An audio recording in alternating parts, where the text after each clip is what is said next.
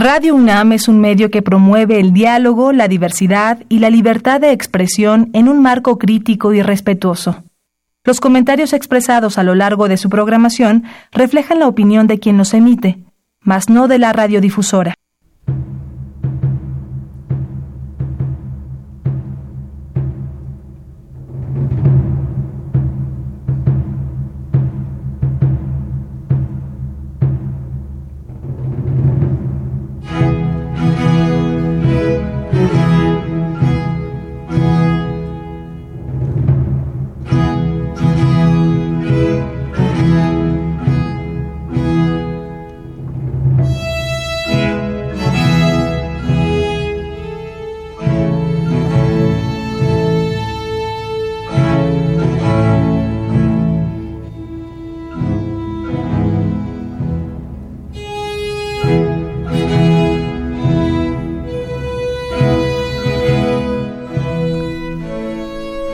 De tratar esta vez ese frente unido contra el puntero de la carrera presidencial que han integrado los empresarios de mayor poder económico en el país.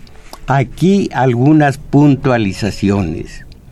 La historia de los burgueses, liberales políticos mercantilistas que derivaron en capitalistas, arranca desde hace siglos. Esto ya lo estudiamos en nuestro taller de teoría política y los asistentes ya pueden valorar perfectamente la actitud y la conducta de estos empresarios mexicanos que miren ustedes lo que dicen, lo que llegan a, a manipular a sus empleados, a sus eh, asalariados, tratando de manejarlos como si fueran de la misma clase social. Ustedes y nosotros, dicen. Por aquí tienen la, a los trabajadores les dice uno de ellos, deben estar preparados para un posible deterioro de su patrimonio, el chantaje. Dicen nosotros creamos los empleos y qué clase de empleos crean. Y cada vez que ellos abren un centro de trabajo, se enriquecen todavía más porque se quedan con el plusproducto, con el plusvalor, con la plusvalía. Pero todo esto o no lo sabe el obrero, no le importa, porque en este momento una sola, eh, un solo interés tiene entre ceja y ceja, entre ojo y ojo, entre ojos, boca y nariz, que es Rusia. Y dice alguien en las redes sociales, ¿cómo se llama? linaje águila o algo por el estilo. Creo en mi selección y creo que estamos capacitados para ser campeones del mundo. Esto lo pongo en evidencia, mis valedores, porque veamos hasta dónde somos de vulnerables, hasta dónde nos pueden hacer de nosotros que caigamos en pensamientos y en conductas grotescas. Todo lo podemos hacer si nos lo ordena la televisión. Y allí tienen ustedes que quizá no se, ah, ah, no se deben, no se asombren ustedes con el Héctor Hernández que dice, oigan nada más, y los obreros impávidos pensando en Rusia. Héctor Hernández, el del grupo, no voy a decir qué grupos, pero son los poderosos. Oigan, que si el obrero, los obreros de esta compañía tuvieran conciencia de enemigo histórico, bueno, conciencia de lo que es la vergüenza, la dignidad, algo harían al respecto. Les dice este Héctor Hernández, el único grande con este nombre lo conocí cuando yo era un estúpido aficionado al fútbol. era Héctor Hernández el goleador de Costa Rica. Bueno, Héctor Hernández le dice, les dice a sus obreros, muchos de ustedes no lo vivieron, pero cada vez que hay una devaluación, se refleja en nuestras carteras, la tuya y la mía. ¿Cómo ven? Ya no hay diferencia de clases, menos lucha de clases. La cartera del dueño de Herdes es la cartera de sus empleados, la tuya y la mía. De veras que lo que me asombra es que el obrero se queda tranquilo, impávido, si hay una devaluación. Ustedes recuerdan eh, Arturo Flores, Crescencio Suárez, cuánto costaba un dólar, cuántos pesos cuando Peña llegó al poder? No se acuerdan. Eran 12 pesos. Ahora está prácticamente en 20. Ah, pero ¿qué, ¿qué, dijo este Héctor Hernández y qué dijeron los demás empresarios como, como Germán Larrea? ¿Qué dice ustedes y nosotros? vamos en el mismo barco. Ustedes, eh, eh, soy, soy aliado de, de todos ustedes, sus empleados, sus mineros. Ya se olvidó de pasta de conchos, 65 cadáveres. No hizo nada él.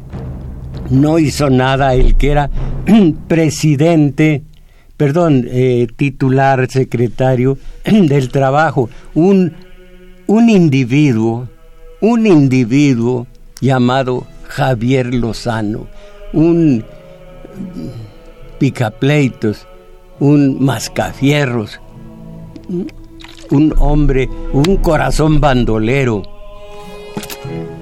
Él detuvo todas las acciones cuando pasta de conchos y tantos más.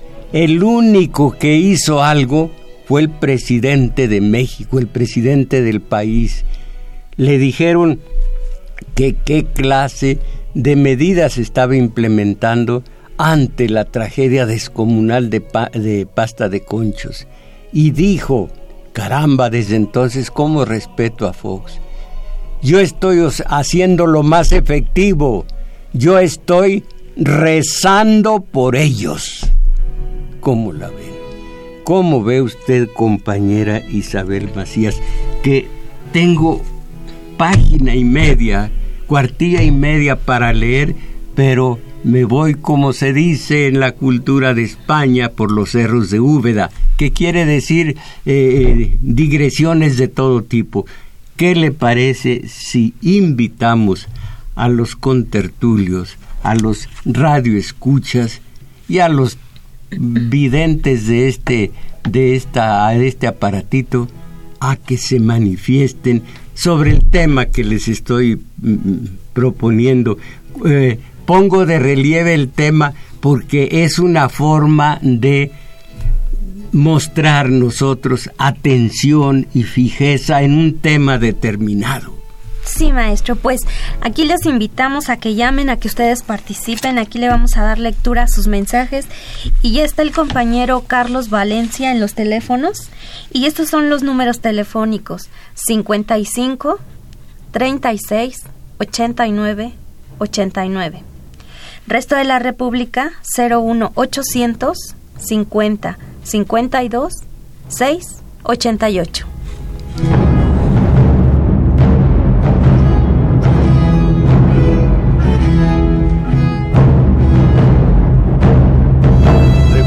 Usted quién es el autor de esta música? Sí, maestro, es Gilles. Eh, pero esta música pasa de moda. Yo recuerdo cuando era joven, en mi primera juventud, tengo la quinta y la estoy viviendo a todo pulmón, a todo vivir. Pero en la primera o segunda juventud, cuántas cancioncitas como aquella ustedes no habían nacido. Eh, Espera, no vayas a colgar, es inútil, te volveré a llamar.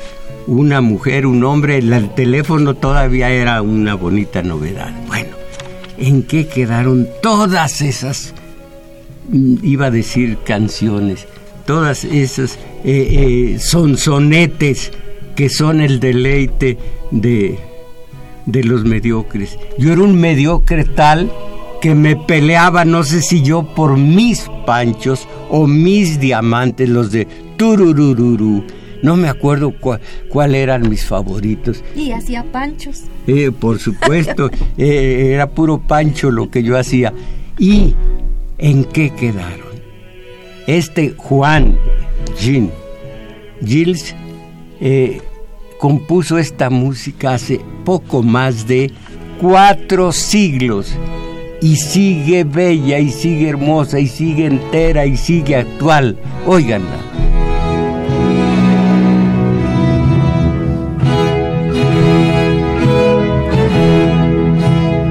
Miren, esto he oído muchas, muchas eh, melodías, mucha música clásica que llaman de requiem, de dies irae, de difuntos pero ninguna más, más lóbrega que esta música que miran ustedes con su imaginación entrar los restos mortales a la catedral y escuchan esta, esta música fúnebre, oigan.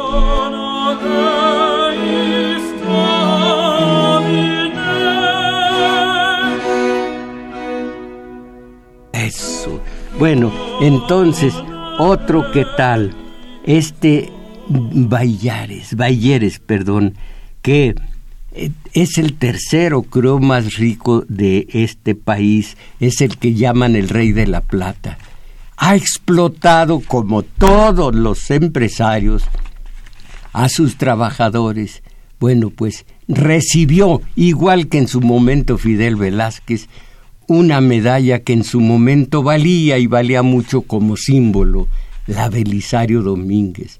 Después de, dar, de que la recibió Fidel y que la recibió este Bayeres, pues miren, ya para mí no tenía eh, eh, significado positivo de ninguna clase. Bueno, pues este eh, no únicamente sugiere a sus empleados votar por cualquiera menos por López Obrador. Ya saben que yo no creo en ninguno, ni en López Obrador ni en los demás. Son, son candidatos del sistema, no de nosotros. Y si alguien dice, ahí hay un independiente, no es independiente. Y si lo fuera, no sería un candidato nuestro, de todos nosotros. Bueno, como decía, este eh, medalla Belisario Domínguez no únicamente sugiere a sus empleados 40 minutos creo que todos los días encerronas para que les expliquen la catástrofe que vendrá sobre México si gana el puntero. Alguna vez me preguntaron, ah bueno, y si y si no crees en nadie, ¿qué nos dejas?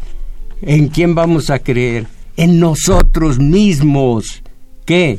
No es suficiente creer en uno mismo. Yo eché todo mi resto a mí, a mi conciencia limpia, libre, porque hay conciencia eh, eh, mm, autoritaria. Eso ya Maese Freud y, Fromm me lo han explicado.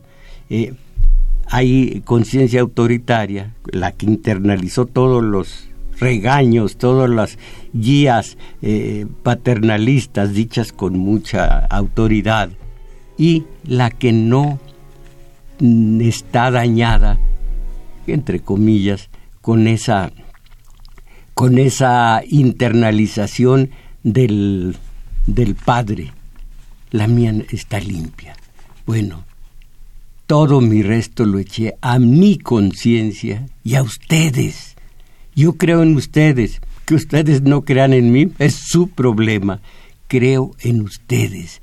En, porque la soberanía en el 39 nos lo dice, es de nosotros, no del pueblo. ¿El pueblo qué es? El pueblo es la nación, entelequias. en los que deben ser y algún día serán ciudadanos.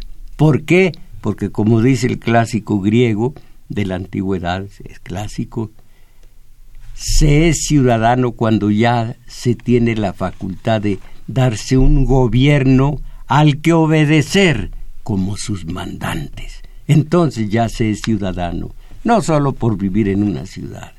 Entonces, yo no voy a ver este fenómeno, pero algún día sucederá. Estos son enemigos históricos, los empresarios de todos nosotros. Nada más piensen cuando con gobiernos espurios, vamos a decir de, de Salinas, vamos a decir de Calderón, vamos a decir del actual, que junto con su pariente en el Estado de México, del Mazo, llegó el, el, eh, el de los Pinos por medio de Televisa y Monex principalmente. Monex, lavadora de dinero. Buscaglia lo dice en su libro a propósito. Y del Mazo por los regalos tales como los tinacos y todo lo demás que ¿Qué clase de regalo recibió usted por allá donde vive por parte de los de los empleados de los eh, que estaban al servicio del candidato del Mazo que finalmente llegó? Pues por el momento ninguno, maestro. No me tocó nada. Nada absolutamente. Nada me tocó. Ay, pues esto habla. Y llevaban muchísimos tinacos. Ah, sí. Sí, y nada me tocó. Pero también tenían eh, tenían vasijas, tenían eh, eh, despensas familiares, todo esto porque en México, en México hay democracia. Pregúntenle a Televisa y a Monex a ver si hay o no hay democracia. No estoy leyendo todo lo que preparé para ustedes, pero entonces les digo, oigan, ¿por qué cuando Salinas? ¿Por qué cuando Calderón? porque cuando Peña se quedaron callados. Caramba, pero si fueron factor decisivo para que eh, Calderón haya sido como haya sido, llegara a los pinos. No tenía derecho, no tenía figura, no tenía carisma, no tenía habilidades. Por supuesto no era ningún estadista, pero seis años. ¿Quién o quiénes lo impulsaron? Los industriales unos industriales que eh, dieron el salto de calidad. Imaginen ustedes, el principio de todo en la colonia, los peninsulares eran los que, los que detentaban las mejores eh, empresas y detrás de ellos los criollos y en el centro de todo el poder la máxima detentadora de la máxima terrateniente quién era la máxima terrateniente. Como que la güera Rodríguez. La Iglesia Católica se dice que tenía que la mitad del territorio nacional era de la alta clerecía, de la, jerarquía católica. Ahora, cuando cometieron con, se supone, buena intención, Ley Juárez y sobre todo Ley Lerdo, cuando quitaron de manos muertas esos terrenos, salieron beneficiados no la gente, no los pobres, no los artesanos, no los obreros que comenzaban a hacerlo, no, no los peones acasillados. Salieron gananciosos los que ya eran terratenientes, los que tenían el dinero. Y de ahí en adelante vamos a decir otro salto de calidad con Miguel Alemán, los industriales. Después vendría, eh, estando de, de, parapeto Miguel de la Madrid, vendría Salinas y detrás de Salinas vendría José Córdoba Montoya. Y allí un salto de calidad más para los industriales, que hasta ahora en medio de la corrupción lucrativa e impune, impune parte de la corrupción en la impunidad. Habían estado calladitos, callados, callados. ¿Y por qué de pronto la libertad de expresión? Eh, aquí hay un alcahuetaje, bueno, se dice una alcahuetería, de intelectuales que tragan saliva para decir, bueno, puede ser que sea la libertad de expresión de los industriales o puede ser que estén eh, eh, violando leyes. Puede ser, aquí tengo la, la respuesta de ellos y la, las leyes que conculcan, las leyes que violan. Eh, pero como he estado hablando con ustedes y no llevo ningún orden que ya que lo tenía eh, al principio del programa, permítanme que les muestre lo que dicen estos. Eh, a propósito, hay, hay un la economía mexicana, bueno, eh, eh, esto, esto ya se ha dicho, una empresaria que a contracorriente de sus colegas dice, decirles a los propios empleados por quién votar no solo es triste, sino penoso. Somos superiores a ellos como para ilustrarlos y orientarlos paternalmente por la vida. No aspiramos a ser una, un país con ciudadanos dotados de capacidad crítica, no confundamos como libertad de expresión decirles por quién votar o no votar, y menos dentro del propio lugar de trabajo. Eso más bien amordaza su libertad. ¿No merecen mayor respeto? ¿No es más considerado dejarlos decidir su voto en paz? Esto lo está diciendo una empresaria antes en su mensaje, en su colaboración explicó nosotros los empresarios. Margarita Ríos Fajat, si es que dije bien Fajat o Fajat, Fajat. Y, y agrega, esa libertad de expresión, entre comillas, solo terminan ejerciéndola los empleados porque quien contradiga esa línea se vuelve impopular en el trabajo o firma su salida. Sí, el chantaje de los empresarios para los que quieran rebelarse a las órdenes de estos, eh, de los de marras, los empresarios.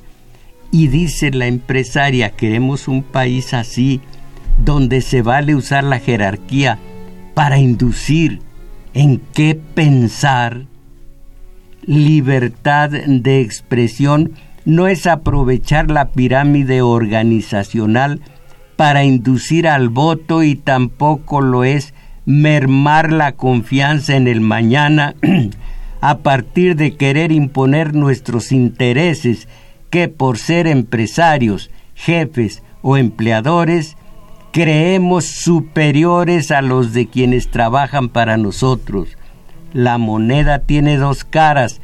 Si nos creemos superiores, entonces los vemos inferiores al grado de tener que, comillas, orientarlos. Muy bien para mí lo que dice esta empresaria. Pues con qué derecho. Pero si esa fuera la línea de los empresarios, desde el terrible eh, eh, tráfico, desde la forma fraudulenta en que llegó Salinas, en que llegó Calderón, en que llegó el señor de Monex y de Televisa, bueno, pues es su forma de actuar, pero no solamente ahora, con el puntero indiscutible. En fin.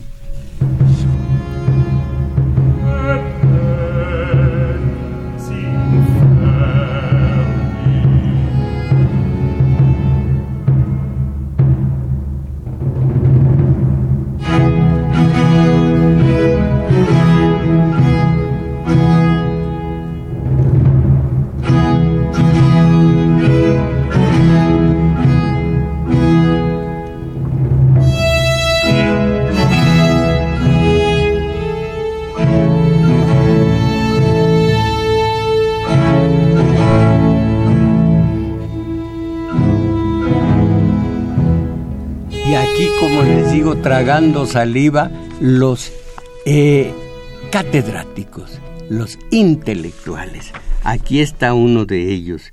Los comentarios de los empresarios mexicanos se encuentran al límite de lo permitido. Miren ustedes, una ley, una ley que permite interpretaciones no es buena ley. Claro que la, la ley, la única ley con mayúscula que vale es la que conduce a la justicia, nada más. Pero nosotros estamos atascados de leyes.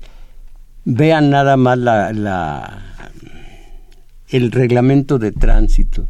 Es de dar risa o coraje.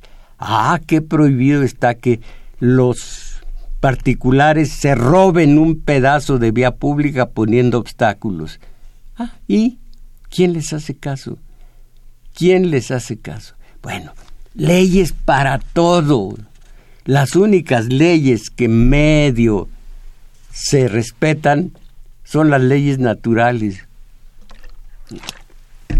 Eh, sí, que llueva para abajo y que el norte esté al norte y el sur al sur. Qué tontería dices. Bueno, entonces, los comentarios de...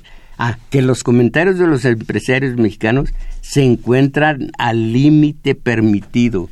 Sí, se encuentran en el límite permitido, entonces no hay problema, o se está eh, violando la ley al, eh, al manipularla, al interpretarla. Bueno, entonces, su opinión, dice el catedrático, la opinión de los, eh, de los industriales, su opinión, a pesar de ser, a pesar de considerarse parte de su derecho a la libertad de expresión consagrado en la Constitución, se han vertido ante un grupo de subordinados, por, lo que podría ser interpretado, aquí tienen la, lo malo de la ley o de quienes la manejan, podría ser interpretado como una presión o coacción al voto, esto según juristas y abogados consultados por un periódico extranjero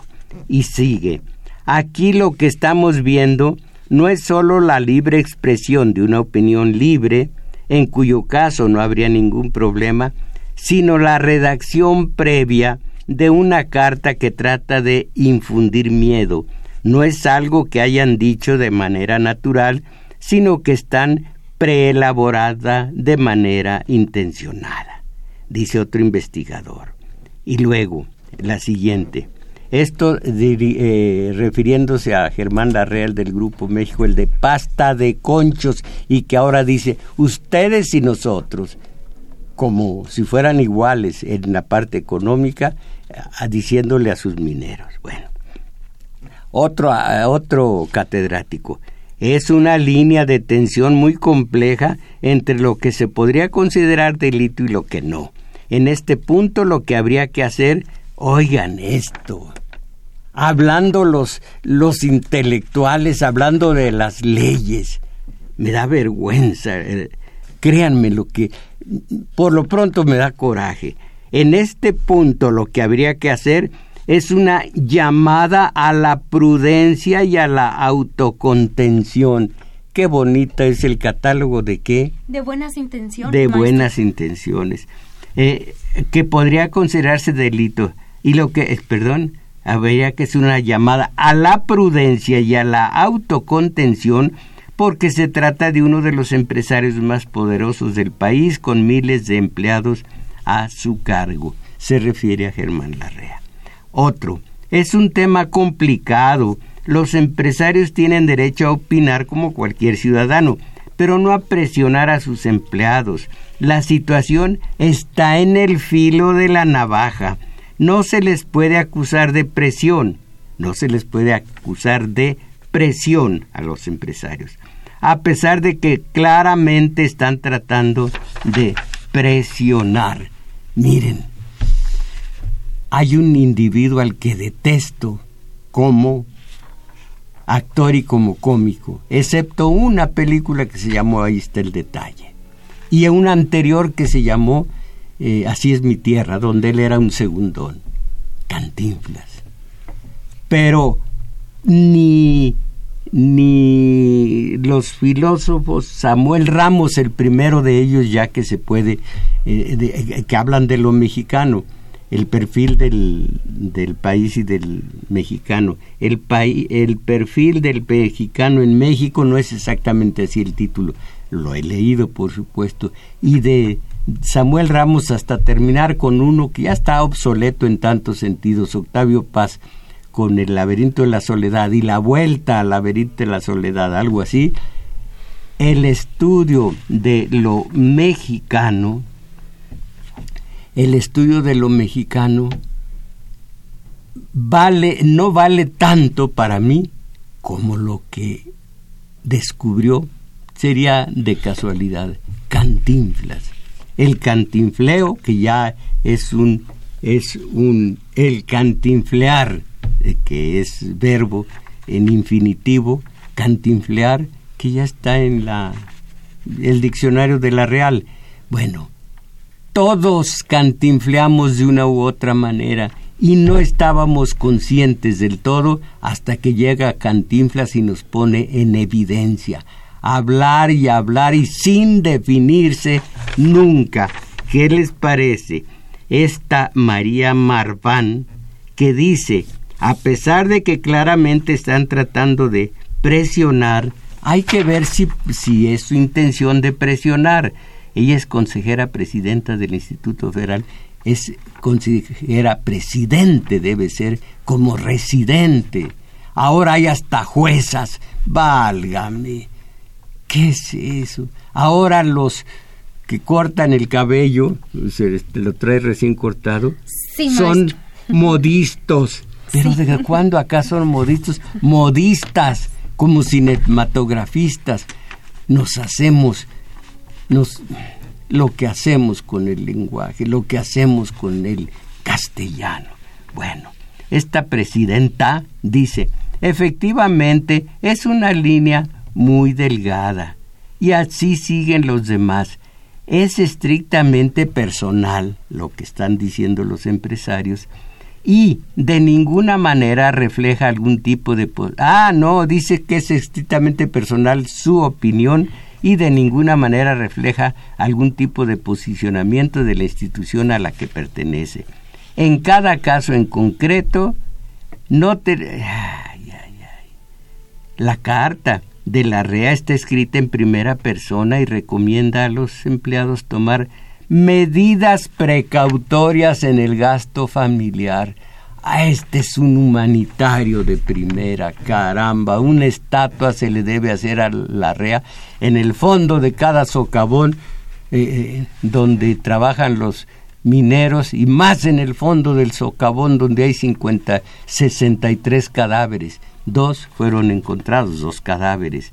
La carta de la REA está escrita en primera persona y recomienda a sus empleados tomar esto entre comillas tomar medidas precautorias en el gasto familiar. Todo se me queda por decir y termino con, con esta recomendación, bueno, no, con esta conclusión de Lorenzo Córdoba, el consejero presidente del INE, Instituto Nacional Electoral. Considero que el llamado a no votar por el populismo está en el límite de violar la ley, en el límite de violar la ley. Y, y, una vez yo decía, y, y me decían, padre, usted ratón. Y entonces ya ahora lo digo así, muy, lo digo. Y, miren, eh, el, el liberalismo desde sus orígenes, el enemigo histórico del obrero. Aquí hay toda una serie de opiniones, nomás voy a decir una. Eh, antes digo que, ah, todavía tengo un poquito más, un poquito más, unos minutos más, qué bueno. Eh, dice, el presidente de México acaba de decir, eh, México, a México daría un paso atrás en el caso de las elecciones y ganar un populista. Esto lo dice alguno de los de los empresarios cercano al libro de texto gratuito. Y Lorenzo Meyer dice, si no se va a la historia y el puntero en las, en las preferencias, siempre se va a la historia. Juárez, que no crean que era puro limpio, limpio, yo conozco no, más allá de la historia oficial, Juárez, el que mandó a asesinar, mm, a justiciar, ¿cómo lo diré? Eh, fusilar a Julio César López, eh, eh, uno de los más aventajados discípulos de Rodacanati, pero esto ya es historia y esto lo estudiamos en el taller de teoría política y ya no nos ven la cara tan fácilmente como a quienes solamente están viendo un enemigo de la industria minera y de sus trabajadores es que es el que habla con ellos diciéndoles que nos va a ir mal a todos, a todos, si permitimos que llegue el puntero a, a los pinos. Entonces, dos opiniones y, y me retiro acaba de decir el presidente Peña. México es ya una historia de éxito y desde el principio los liberales, por supuesto los empresarios del día de hoy, están en contra del trabajador, cómo vive Slim y cómo viven sus pobres mujeres disfrazadas de tehuanas en los amos. Nomás piensen en eso. Bueno, entonces, ellos, los, em, los liberales, los abuelos de Slim, de Larrea, de Bailleres y demás, dijeron en su momento, la masa del pueblo no tiene sitio entre nosotros, es una multitud porcina.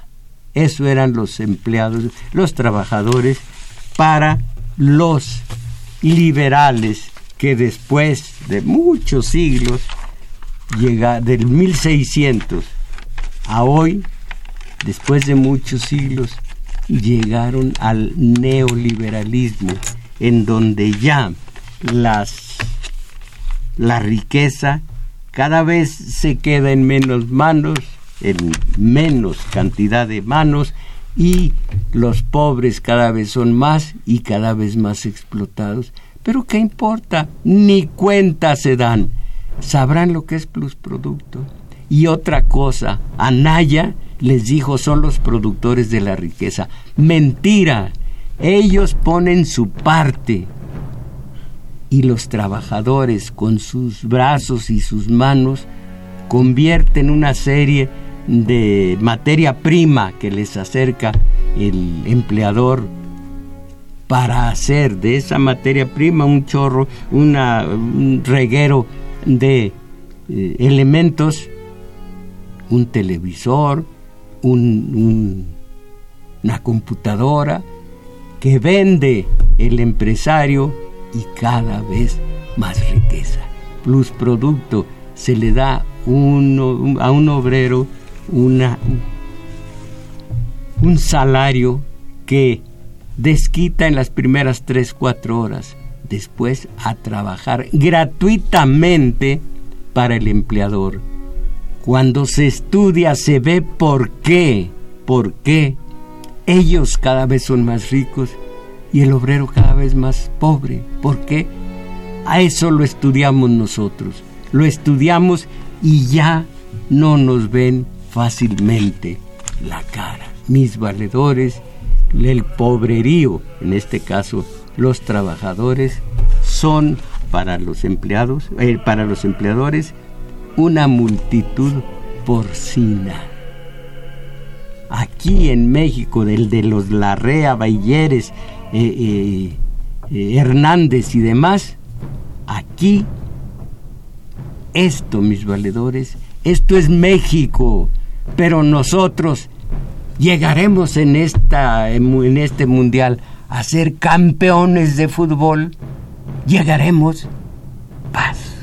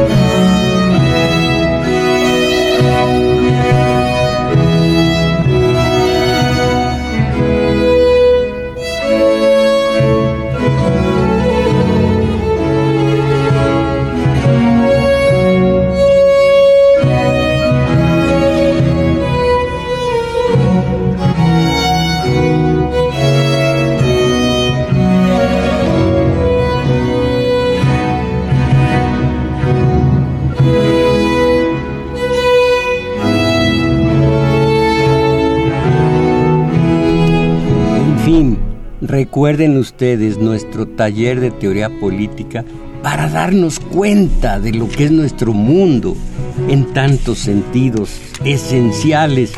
Alguien dice, ya yo no me ocupo de la política.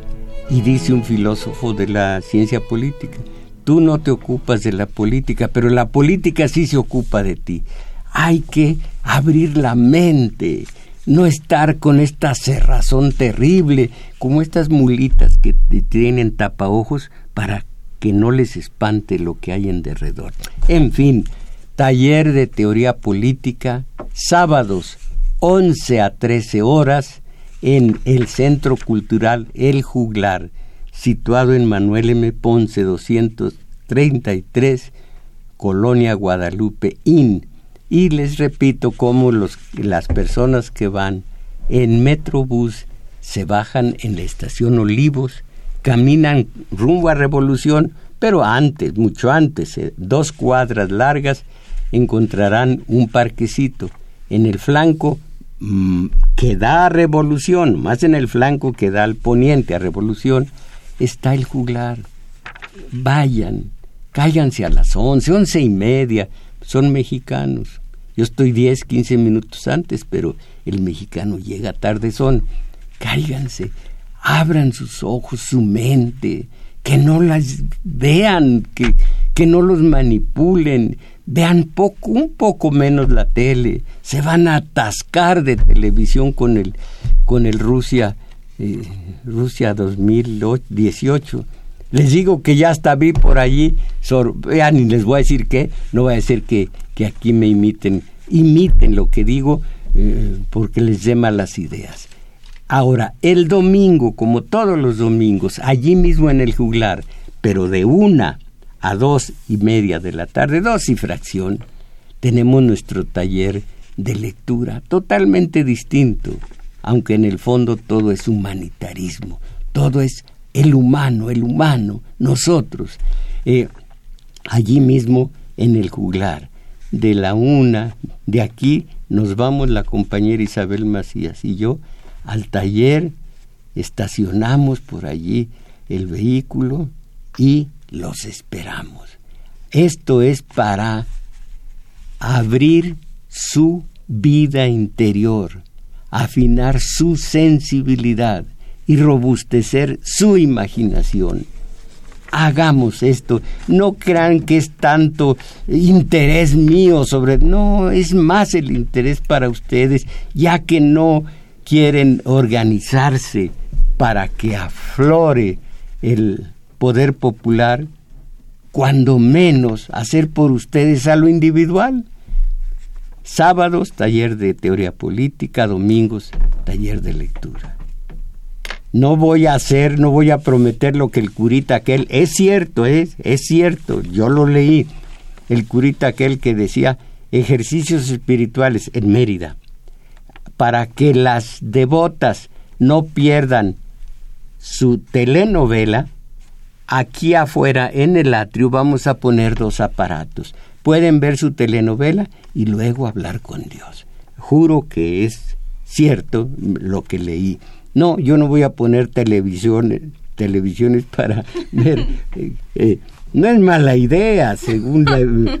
Bueno, eh, dice, ¿y por qué dejé este José Romero? Yo no soy de, ningún partido, pero en una estación de radio he escuchado hasta tres locutores vendidos que se turnan para hablar mal de Obrador en 620 a mediodía. Yo no sé qué estación sea 620 a mediodía. Cuando dije, yo eché mi resto a mi conciencia y a ustedes, quiero decirles que de los 6.200 millones de pesos que ha entregado Peña, según leí, a los, a los medios, a mí no me toca, ni me va a tocar, ni me debe tocar, ni nunca, nunca, nunca. Yo no hablo con el sistema, no creo en él. Hablo con ustedes y les digo, miren cómo está la situación.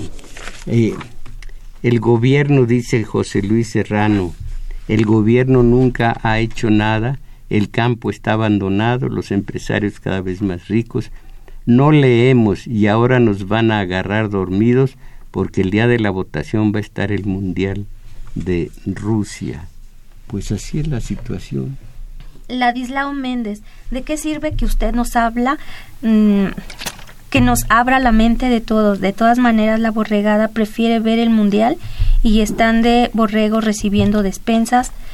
¿Por qué critica a los cantantes de rock si es más denigrante la banda? Bueno, todo es relativo, todo es relativo. Entre los melómanos, uno, he oído que uno dice, ¿qué estás oyendo a Mozart?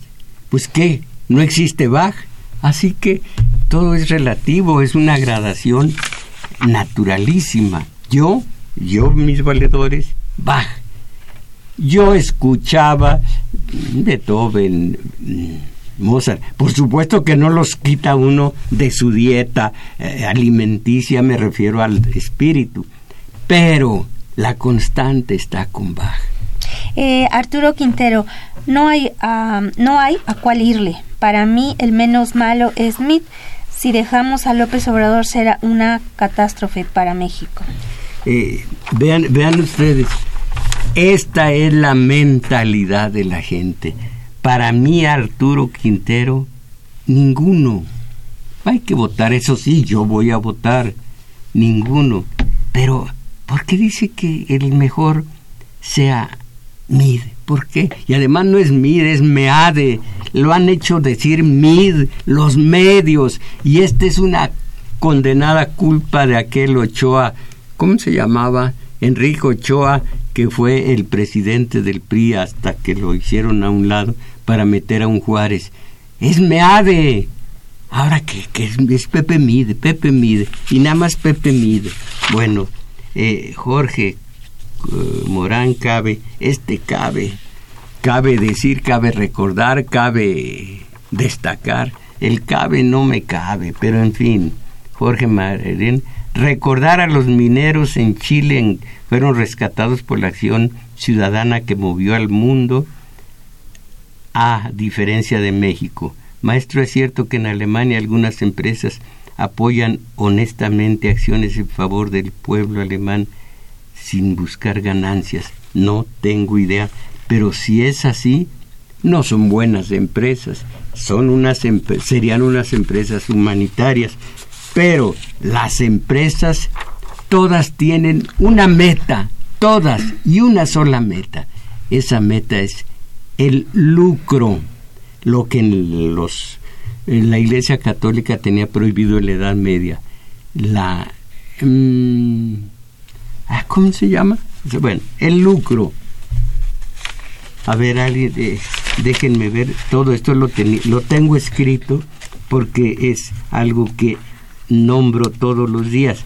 Bueno, lo voy a dejar en lucro, eh, el manejo del dinero que da dinero. tiene una denominación que Aristóteles dijo es una porquería. Se, ah, caramba, pero sí la cosa más sencilla. De veras que eh, tengo un consejero que es el doctor Alzheimer, pero me está fallando Alzheimer. Bueno, luego les digo. Eh, Santos, Santos Vandala traen a las masas babeando por Mid y Anaya. Ah, no digan Mid. Meade, mm. que van en segundo y tercer lugar, pero al final el sistema va a imponer el que le conviene. Le conviene. López Obrador otra vez va a perder. Esto, esto, mm, hay una canción que le contesta, o más bien le interroga, ¿quién te lo dijo, nene? Todo esto son especulaciones. Entonces, eh, algún otro mientras, crematística. La crematística es la palabra que se me había huido. El, el producir, el que el dinero produzca dinero y eh, la, el, el, prestar, prestar dinero a, a rédito. Dice José Montes Pérez, en el comedor de un banco en el que trabajo pasa un video con dibujos animados que dice Los problemas de un país no se resuelven con una varita mágica. Razona bien tu voto. Por cierto, el banco... Eh, bueno, esto es cierto, no sé. Eh, eh, es cierto. Por cierto, el banco es español. Bueno, razona tu voto, eh, no se resuelven con una varita mágica. Es cierto, pero además es un enorme, enorme... Ah, bueno, el último. María, María Sánchez, las leyes están hechas para que sean un negocio para el gobierno y se aplica solo para el pobre y los ricos salen con la suya. Eh, eh, dije cierto, es un enorme lugar común.